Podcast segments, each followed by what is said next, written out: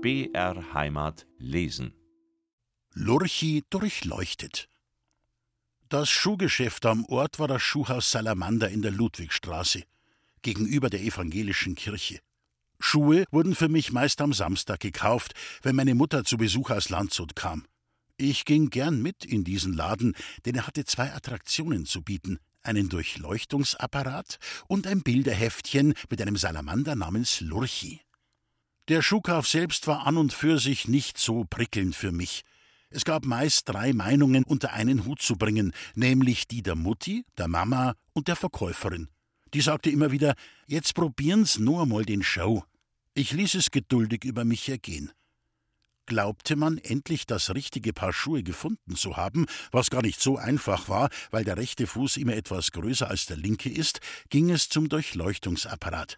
Das war ein Kasten, ähnlich einer Automatenwaage mit drei Gucklöchern, je eines auf der Seite, links und rechts für die Erwachsenen und eines vorne in der Mitte etwas tiefer gelegen für das Kind, das die neuen Schuhe bekommen sollte.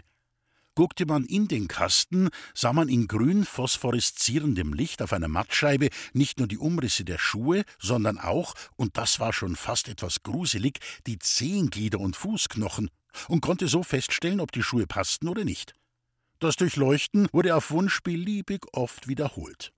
Ich war begeistert von diesem Zauberkasten und konnte gar nicht genug von meinen grünen Zehen zu sehen bekommen. Noch mehr freute ich mich beim Schuhkauf aber auf das Salamanderheftchen, das man als Kind nach dem Kauf der Schuhe an der Kasse geschenkt bekam.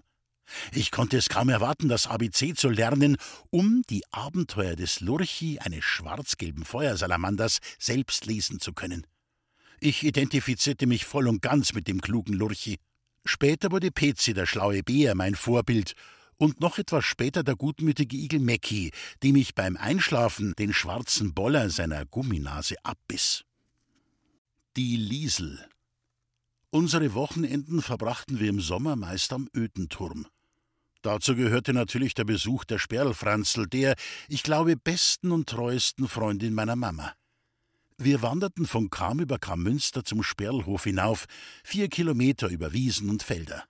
Manchmal zogen wir den Leiterwagen hinter uns her, wenn Mama meinte, Holz, Rinden, Wurzeln und Butzelkei zum Anheizen für den Winter sammeln zu müssen, oder wenn wir mit einem Sack Kartoffeln vom Bauern rechnen durften.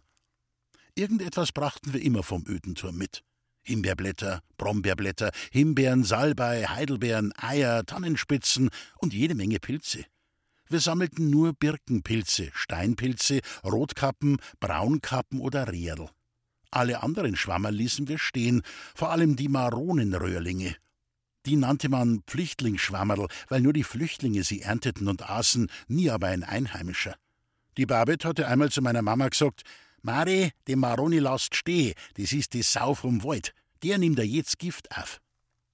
Für mich waren die vier Kilometer Fußweg zwar lang, vor allem wenn es wieder zurückging, aber nie langweilig, denn es gab so viel Neues zu entdecken. Den Gesang der Feldlerchen, die bunten Blumen am Wegesrand, das eigenartige Geräusch der Telegrafenleitungen, welche die Straße auf einer Seite säumten, ein Wispern, das sie von sich gaben wie tausend Grillen und das sich anhörte, als verrieten sie alle Gespräche, die sie vermittelten, auf einmal. Mama sang mit mir Lieder, ich hatte einen Kameraden, Hänschen klein, das Wandern ist des Müllers Lust. Besonders witzig fand ich das Lied Oi die Hirten Mare dra die um und loen die o, da sie deine alten Falten außer bügeln ko. Oder a Hirtermadel mag ich nicht, des hat kein schöne Wadel nicht. Wenn wir an der Sumpfwiese vorbeikamen, dann wollte ich immer wieder die Geschichte von den Irrlichtern im Moor hören, welche des Nachts geheimnisvoll leuchten und so manchen Wanderer, der sich verirrt hatte und glaubte, das Licht eines bewohnten Hauses zu sehen, in den Tod führten. Es muss schrecklich sein, im Moor zu ersticken. Vom Fenster der Sperlfranzl aus sah man schräg gegenüber das Anwesen der Familie Mühlbauer ein Bauernhaus mit einem Stadel, einem Backofen und einer unterirdischen Quelle, aus der das Wasser zum Trinken geschöpft wurde. Manchmal half meine Mama den Bauersleuten bei der Ernte. Kartoffeln glauben, Haing, Heu einfahren und Kornmandel aufstehen. Wir wurden dafür mit Sauerraumbutter, Eiern, Kartoffeln, Äpfeln, Birnen und Zwetschgen je nach Jahreszeit entlohnt. Und ich durfte auf den Zwetschgenbaum klettern und so viele Zwetschgen, wie ich nur essen konnte, direkt vom Baum pflücken. Das hat mir die Bäuerin erlaubt. Die Mama aber warnte mich, dass bloß kein Wasser drauf trinkst, sonst kriegst Bauchweh. Es gab eine ungeschriebene Regel, deren nach man beim Genuss von Steinobst kein Wasser trinken durfte, bis mindestens zwei Stunden danach. Die Mühlbauers hatten eine Tochter, die eigentlich Anna hieß, aber von allen Liesel gerufen wurde. Sie war älter als ich und wurde schon bald meine neue Spielgefährtin, so eine Art große Schwester. Liesel spielte gerne mit mir, wenn es ihre Zeit erlaubte. Sie musste auf dem Hof fleißig mitarbeiten. Durch die Liesel lernte ich, der Stauderer, die Natur und ihre Früchte kennen und schätzen, welche man essen konnte und welche giftig waren, welche süß, welche sauer und welche bitter waren. Ich folgte ihr aufs Feld, in den Wald und begleitete sie bei der Kartoffelernte, wobei unsere Aufgabe darin bestand, das Kartoffelkraut zu verbrennen und darüber zu wachen, dass das Feuer sich nicht ausbreitete und Schaden anrichtete. Die Liesel besorgte uns ein paar Kartoffeln, spießte sie auf kleine Stöckchen und legte sie in die Glut. Nie hatte ich vorher so gute Kartoffeln gegessen wie Liesels verkohlte Knollen aus dem Feuer. Erfahren in solchen Dingen zog die Liesel einen Salzstreuer aus ihrer Schürzentasche. Selbst Liesels Salz schmeckte besser als unseres zu Hause. Das Feuer war längst verloschen, und wir starrten noch immer gebannt in die Glut auf die restlichen Kartoffeln, als uns die Bäuerin rief, endlich ins Haus zu kommen. Ich ging nicht gern in das Bauernhaus, weil es da so sauer roch. Der Geruch kam vom Butterfass, das im Flur stand und in der aus Sauerrahm die Butter geschlagen wurde. Patter, patsch, patter, patsch machte es, wenn Liesels Mutter die Kurbel des hölzernen Fasses drehte. Nach getaner Arbeit saßen die Bauersleute, die Erntehelfer, Liesel und ich um den großen Holztisch in der Wohnstube und genossen eine frische Milch mit Kakao und ein frisches Bauernbrot direkt aus dem Backofen mit dick Butter drauf. Liesel war so gut wie nie in die Stadt gekommen. Ihr Weg führte sie vom Bauernhof hinab nach Kramünster in die Dorfschule und wieder zurück. Und so etwas wie ein Volksfest kannte sie schon gleich gar nicht. Einmal kamen die Kollmanns anlässlich eines Dorffestes mit ihrer Schiffschaukel und ihrer Schießbude nach Kamünster. Sie stellten ihre Jahrmarktsattraktionen auf dem Platz neben der Kirche auf. Ich bettelte die Bäuerin Liesels Mutter an, sie möge der Liesel erlauben, mit mir hinunter ins Dorf zu gehen, um das kleine Volksfest zu erleben. Ungern gab die Bäuerin diesem Wunsche nach. Aber nachdem mir meine Mama versicherte, dass da nichts passieren könne, ließ sie uns von dannen ziehen, nicht ohne uns zu ermahnen, pünktlich um vier Uhr wieder zurück zu sein. Liesel kam aus dem Staunen gar nicht heraus, als sie die Schiffschaukel sah. Zum ersten Mal in ihrem Leben. Das Holzgerüst der Schaukel war rot-weiß angestrichen und wurde von der Dorfjugend ordentlich strapaziert. Dass die Röcke der Mädchen beim Schaukeln im Wind flatterten, fand ich als kleiner Junge nicht als etwas Unrechtes, worüber mein Schutzengel wieder einmal hätte weinen können. Die Gitta Kollmann erkannte mich als den kleinen Alexander, den ihr verstorbener Bruder Schorsch so gern hatte. Und weil auch Gitta an ihrer Schiffsschaukel nichts Unanständiges fand, lud sie Liesel und mich zu einer Freifahrt ein. Wie stolz war ich, Liesel zu zeigen, wie hoch hinaus ich schaukeln konnte, wobei die Leistung eher beim Schaukelburschen zu suchen war, der uns gleich mal kräftig anschob, als bei mir. Liesel juchzte vor Freude, wenn immer die Schaukel in meine Richtung zurückschwang und ich ihr von neuem Schwung in Liesels Richtung gab. Wir vergaßen vor lauter Glück und Freude ganz die Zeit. Ich muss heim, sonst schimpft Mutter. Liesel holte uns abrupt in die Wirklichkeit zurück. Die Kirchturmuhr zeigte mehr als vier Uhr an. Und um vier Uhr hätten wir bereits wieder oben auf dem Ödenturm sein sollen. Wir rannten, dass Liesels Zöpfe nur so flogen. Aber schon an der Haustüre erwartete uns ein saftiges Donnerwetter, das bestimmt allen Wetterkerzen der Welt standgehalten hätte. Saufrat, Sauterndl Mistix, prasselte es auf Liesel ein. Und als ich dummerweise die Schuld auf mich lenken wollte, indem ich als Entschuldigung für unsere Verspätung vorbrachte, mir sind nur mit der Schiffschaukel gefahren, war's ganz aus. Ja, schamst die Ding gar nicht. Schaukel mit dem Rock an. Schammer muss man sie mit dir bis auf Mark und Bord, du Saufratz. Und zum Abschluss bekam die arme Liesel noch eine saftige Ohrfeige von ihrer Mutter, dass es nur so klatschte. Liesel verzog sich weinend in ihre Kammer in den ersten Stock hinauf. Meine Mama verabschiedete sich rasch. Ich folgte ihr mit hängendem Kopf und dem Bewusstsein, wieder einmal etwas gemacht zu haben, worüber mein Schutzengel weinen musste. Schließlich war ich auch schuld daran, dass Liesels Mutter sich so erboste.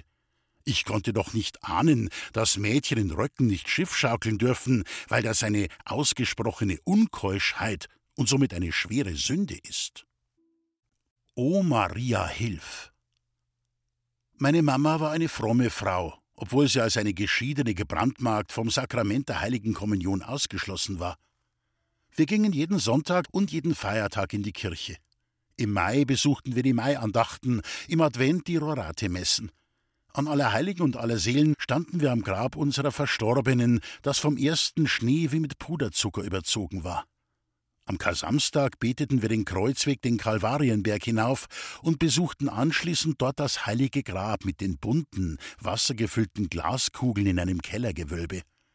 Auch in der Klosterkirche machten wir Halt, nicht ohne die Wunden des Gekreuzigten, der auf den Altarstufen lag, zu küssen, indem man Zeigefinger und Mittelfinger der rechten Hand an die Lippen legte, die eigenen natürlich, und dann zum hölzernen Christus gebeugt oder vor ihm kniend, seine Wunden einzeln berührte.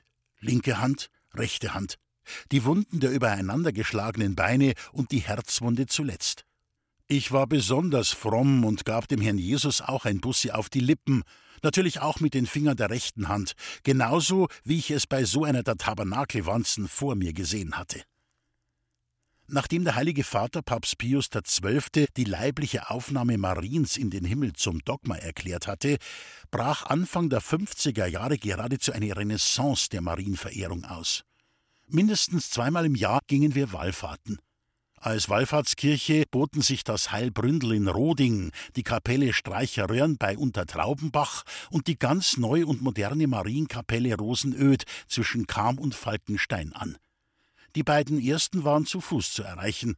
Nach Maria Rosenöd brachte uns ein Bus. Obwohl ich alles tat, um meinen Schutzengel zu erfreuen, waren mir die Wallfahrten zu Fuß immer eine Qual. Mama, ich kann nicht mehr laufen, wann sind wir denn endlich da? beantwortete meine Mama ihre Gebete kaum unterbrechend mit einem stoischen Glei. Maria Rosenöd hatte für mich die größere Attraktivität unter den Wallfahrtskirchen. Ich durfte mit dem Bus fahren. In der Gnadenkapelle waren die Wände mit blutenden Rosen bemalt, also mit Rosen, von deren Blütenblättern Blut tropfte, was mir von der Mama als Wunder der heiligen Maria verkauft wurde. Unweit der heiligen Stätte gab es eine Burgruine, die zweitwichtigste Attraktion für mich. Denn Burgruinen mit potenziellen Schatzkammern und unterirdischen Gängen zogen mich geradezu magisch an. Von allen Seiten kamen sie die Wallfahrer im dunklen Sonntagsgewand, die Bauersleute oftmals in klobigen Holzschuhen, vom Schicksal geplagt und geschlagen. Viele hatten ihre Männer, Väter und Söhne im Krieg verloren. Man kroch buchstäblich zu Kreuze in dieser erbärmlichen Zeit. Von überall her erklang das flehende Gebet O Maria, hilf, wie ein Wehklagen unter der sengenden Augustsonne, als würde eine unsichtbare Gottheit mit der Peitsche auf die geplagten Menschen einschlagen. O Maria, hilf, O Maria, hilf, O Maria, hilf doch mir, ein armer Sünder fleht zu dir. Das Seufzen und Wimmern scholl bei jedem O an, verebbte beim Hilf wie Meereswellen am Strand und fand irgendwo ein ebenso jammervolles Echo. Die Kapelle der Heiligen Maria zu Rosenöd stand einmal auf einer kleinen Anhöhe und wartete auf die Pilger, die sich den Berg hinaufschleppten. Unsere Nachbarin, die Frau Horka, hatte am Fuße des Berges neben anderen Reisigen einen Stand aufgeschlagen und verkaufte Obst, obwohl sie eine evangelische war, wie eine Pilgerin, die meine Mama kannte, kritisch feststellte. Nach der Messe, bei der viel Geld im Klingelbeutel landete, verteilten sich die Leute um die Kapelle im Gras und machten Brotzeit. Wer sich's leisten konnte, besuchte das Wirtshaus unten. Mama und ich ließen uns im Schatten der Burgruine nieder und verzehrten unsere mitgebrachten Mettwurstbrote. Ich träumte von einem Schatz, der irgendwo unter der Burg vergraben sein müsste. Der Zigeunerjunge. Das Dritte Reich war erst vor wenigen Jahren zusammengebrochen, der Krieg vorbei, aber dennoch waren in den Herzen und Köpfen der Menschen noch immer die alten Werte bzw. Wertvorstellungen lebendig, die man ihnen als einzig richtig eingebläut hatte. Das galt für die Erziehung der Kinder, das Verhältnis zu und zwischen Vorgesetzten und Untergebenen ebenso wie für den Umgang mit anderen Menschen, wobei hier die Betonung auf anders liegt. Zu denen gehörten in jedem Fall die Zeugen Jehovas, die 175er und die Zigeuner. Von den Zigeunern wusste man die schaurigsten Geschichten zu berichten. Sie würden alles, was nicht nied- und nagelfest ist, stehlen. Ja, sogar Kinder wären vor ihnen nicht sicher. Dass sie Kinder stehlen und verkaufen, galt als bewiesen. Und wer ihnen an der Türe nichts abkauft, an dem würden sie schreckliche Rache nehmen, ihn mit dem Messer bedrohen oder gar das Haus anzünden. In Kam lagerten die Zigeuner regelmäßig und lange Zeit an der Stadelohe. Sie hausten in Zirkuswagen und Zelten.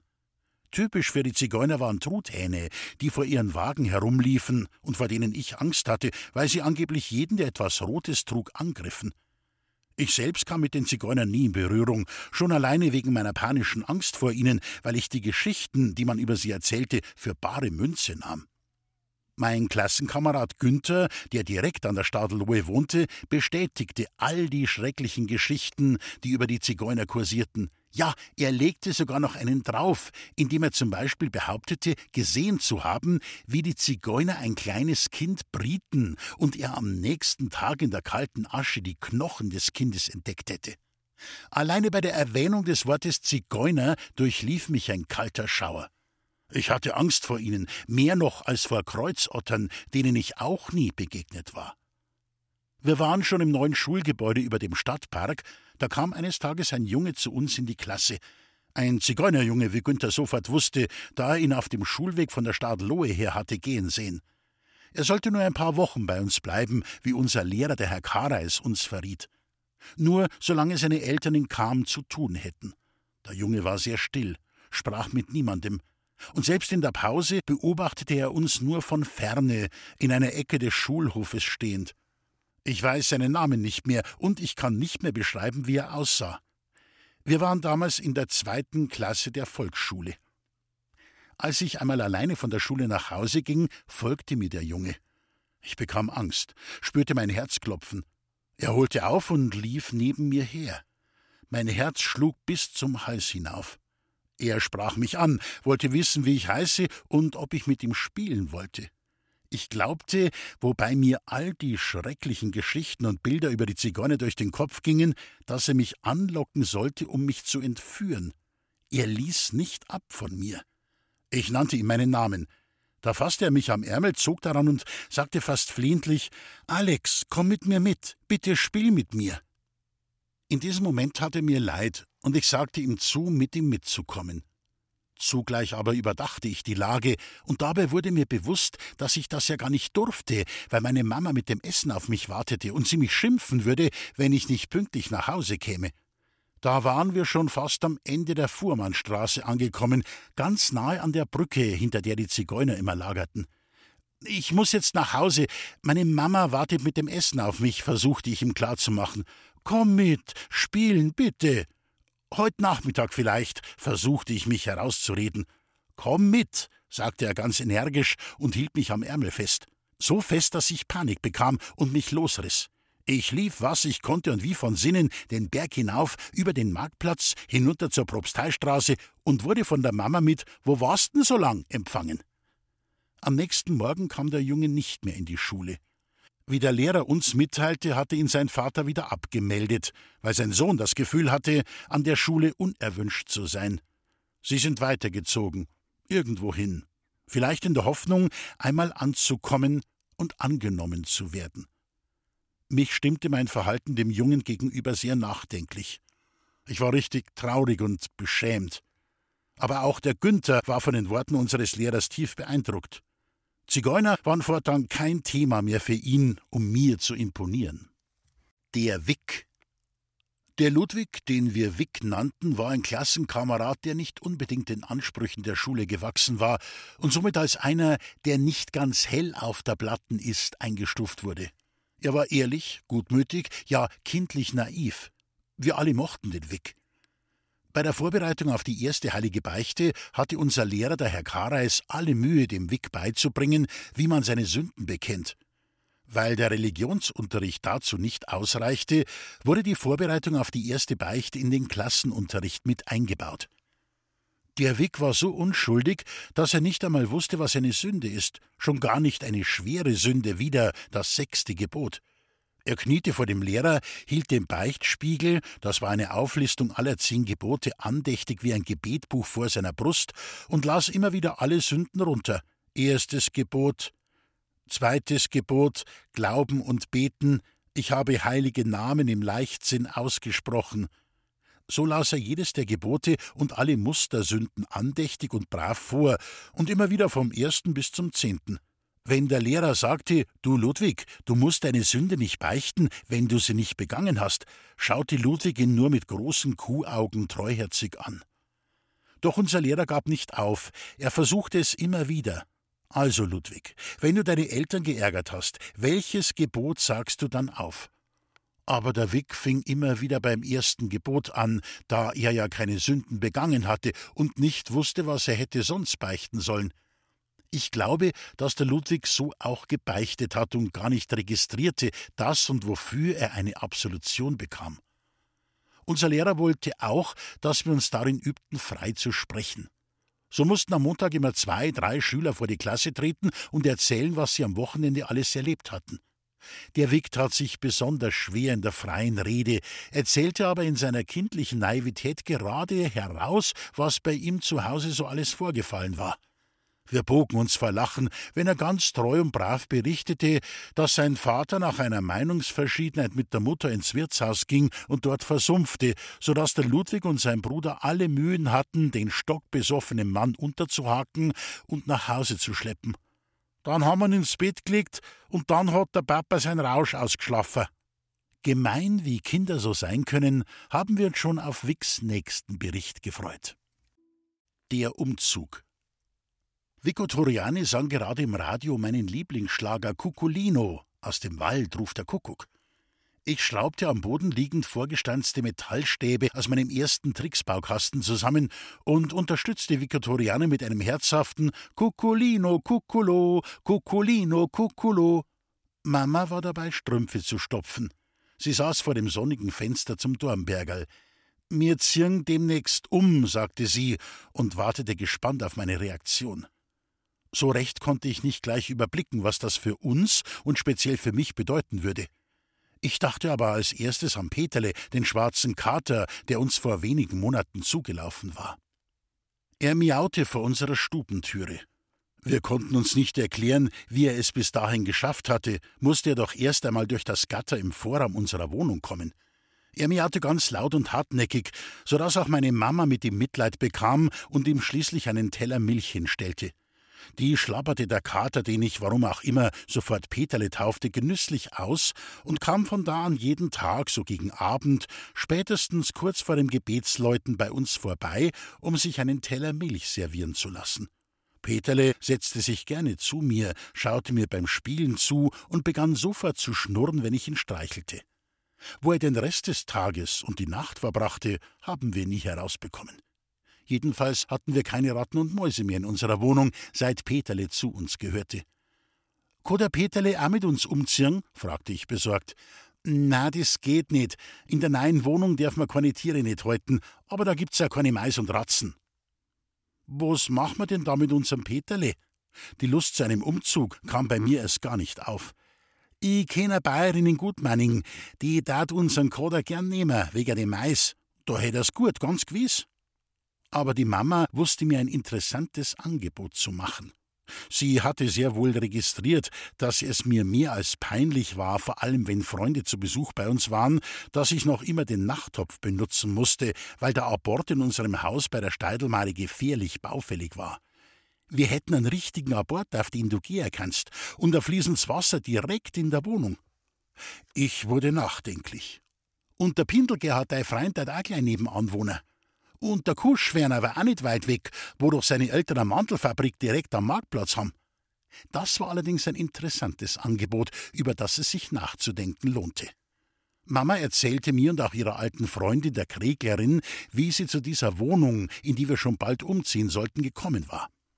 über die Caritas, wo sie beim Kleidersortieren ausgeholfen hatte, lernte meine Mama eine Frau Clemenson kennen. Diese kleine ältere Dame mit den grauen hochgesteckten Haaren wohnte zur Miete im ersten Stock beim Kaufhaus Heilingbrunner am Marktplatz. Ihre Wohnung lag vorne zum Marktplatz hinaus und bestand aus drei Zimmern. Zwei bewohnte sie selbst. Das dritte hatte sie an einen Zimmerherrn, einen gewissen Herrn Mongelat, einen feinen, ruhigen und zurückhaltenden älteren Herrn vermietet während sie selbst höchsten Wert darauf legte, als Frau Clemenson und nicht etwa ganz gewöhnlich wie ihn kam, so üblich mit Clemenson angesprochen zu werden, sprach sie von ihrem Untermieter immer nur vom Herrn Mondschirgler, als würde der Herr Mongelat den Mond anschielen. An die Wohnung der Frau Clemenson schlossen sich nach hinten hinaus zwei Zimmer mit einem eigenen Eingang an. Das größere der beiden Zimmer, das als Wohnküche diente, war wiederum mit einer Türe zu Frau Clemensons Wohnung verbunden. Und darin lag der Hase im Pfeffer begraben. Frau Clemenson suchte für die freie Wohnung einen Mieter, der ihr gestattete, den Durchgang zu benutzen, um in der Wohnküche, in der sich ein Wasserbecken befand, Wasser holen zu können. Ein Wasserbecken hätte es auch draußen auf dem Gang gegeben, aber Frau Clemenson wollte sich einfach diesen Luxus gönnen, nur einen Raum weiter Wasser zu schöpfen. Und da meine Mama vorerst darin kein Problem sah, bekamen wir die Wohnung, deren eigentliche Vermieter die Heiligenbrunners waren. Die erste Besichtigung der neuen Wohnung überzeugte mich restlos und ließ mich auch die Trennung von Peterle etwas weniger schmerzhaft erscheinen. Die Zimmer lagen im ersten Stock. Eine breite Treppe führte wie in einem Schloss durch ein Gewölbe hinauf auf einen breiten, fast quadratischen, von Fenstern erhellten Gang. Die Wände waren alle frisch weiß getüncht. Über der Treppe hing ein gerahmtes Ölgemälde, das, man konnte es ahnen, einen Geheimgang verdeckte, über dessen Sinn oft gerätselt wurde. Das Haus war hell und sauber. Im ersten Stock wohnten noch die Malons, eine Flüchtlingsfamilie, die vorhatten, nach Kanada auszuwandern. Der schmächtige Herr Malon ging mit seinen Söhnen fast täglich, schon früh am Morgen, in den Wald, um Holz zu sammeln, das er in der Stadt verkaufte. Das Geld sparte er für die Überfahrt nach Amerika. Seine Frau trug mit Näharbeiten zum Lebensunterhalt bei. Darüber im zweiten Stock war der Wohnbereich der Damen Böwing und Mollenkott, die unten am Ende der Propsteistraße einen Strickwarenladen führten. Bei ihnen lebte ein älterer Herr mit einem langen, grauen Bart, ein Kunstmaler, den ich oft mit seiner Staffelei kam und auch auf dem Gelände der Mühle gesehen hatte. Sie besaßen sogar ein Telefon, auf dem mich meine Mutti nun jeden Samstagabend von Landshut aus anrufen konnte. Gleich neben unserer Eingangstüre war der Zugang zu einem sich im rechten Winkel an das Gebäude anschmiegenden Balkon mit einem schmiedeeisernen Gitter. Am Ende des Balkons war der Abort und daneben der Zugang zu einem Speicher, den wir mitbenutzen durften. Nun konnte ich endlich mit sieben Jahren, wie die Erwachsenen auch, auf den Abort gehen, wenn ich musste. Bevor ich mich aber auf den hölzernen Kasten setzte, schaute ich immer in das dicke Fallrohr, ob nicht eine Schlange aufsteigen würde. Ich hatte nach all den schaurigen Erzählungen der Erwachsenen schreckliche Angst vor Schlangen und bildete mir ein, eine solche könnte durch das Abortrohr heraufsteigen und mich in den Hintern beißen. Unheimlich war mir auch der Keller des Hauses Heilingbrunner, wo wir unsere Kartoffeln in einem auf dem Rücken liegenden alten Kleiderschrank, den die Mama oben in der Wohnung nicht mehr unterbrachte, lagerten. In unserem Kellerraum gab es eine unterirdische Quelle, spärlich beleuchtet vom Tageslicht, das durch einen schmalen Schacht vom Marktplatz herabfiel. Das Wasserbecken war in einen Felsen eingelassen und mit dunkelgrünem Moos bewachsen. Ich traute mich nie an das Wasser direkt heran, weil ich Angst hatte, hineinzurutschen, oder weil ich befürchtete, eine Wassernixe könnte nach mir greifen und mich in die Tiefe ziehen. Meine Fantasie war in dieser Richtung grenzenlos. Am Umzugstag kam ein Pferdefuhrwerk vor unser Haus in der Propsteistraße gefahren. Es gehörte einem Fuhrunternehmer Guckenberger, der ein paar Häuser weiter neben dem Getränke Krebs wohnte. Zwei Männer verluden unser Hab und Gut auf den hölzernen Anhänger. Geduldig wartete das Pferd vor unserem Haus. Nur ab und zu scharrte es mit einem Vorderbein am Pflaster der Straße. Ich durfte mich mit ihm auf den Kutscherbock setzen, als uns das Pferd mit Sack und Pack die Rosenstraße hinauf zum Marktplatz zog. Mein Peterle wurde von einer Frau aus Gutmanning, die mit dem Rad gekommen war, mitgenommen. Sie steckte meinen Kater in ein Einkaufsnetz. Obwohl er sich heftig zu wehren versuchte, hängte das Netz an die Lenkstange und fuhr los. Es fiel mir schwer, nicht zu weinen. Mit dem Auszug aus Steidelmeines Rattenburg schloss sich ein Kapitel meiner Kindheit. Ich war etwa sieben Jahre alt. Ein erlebnisreicher Lebensabschnitt, mein erster, ging zu Ende. Es war der Abschied von den alltäglichen Freuden, aber auch von den alltäglichen Unzulänglichkeiten. Ein neues, kurzes Kapitel wurde aufgeschlagen. Ob alles besser werden würde, sollte sich noch zeigen.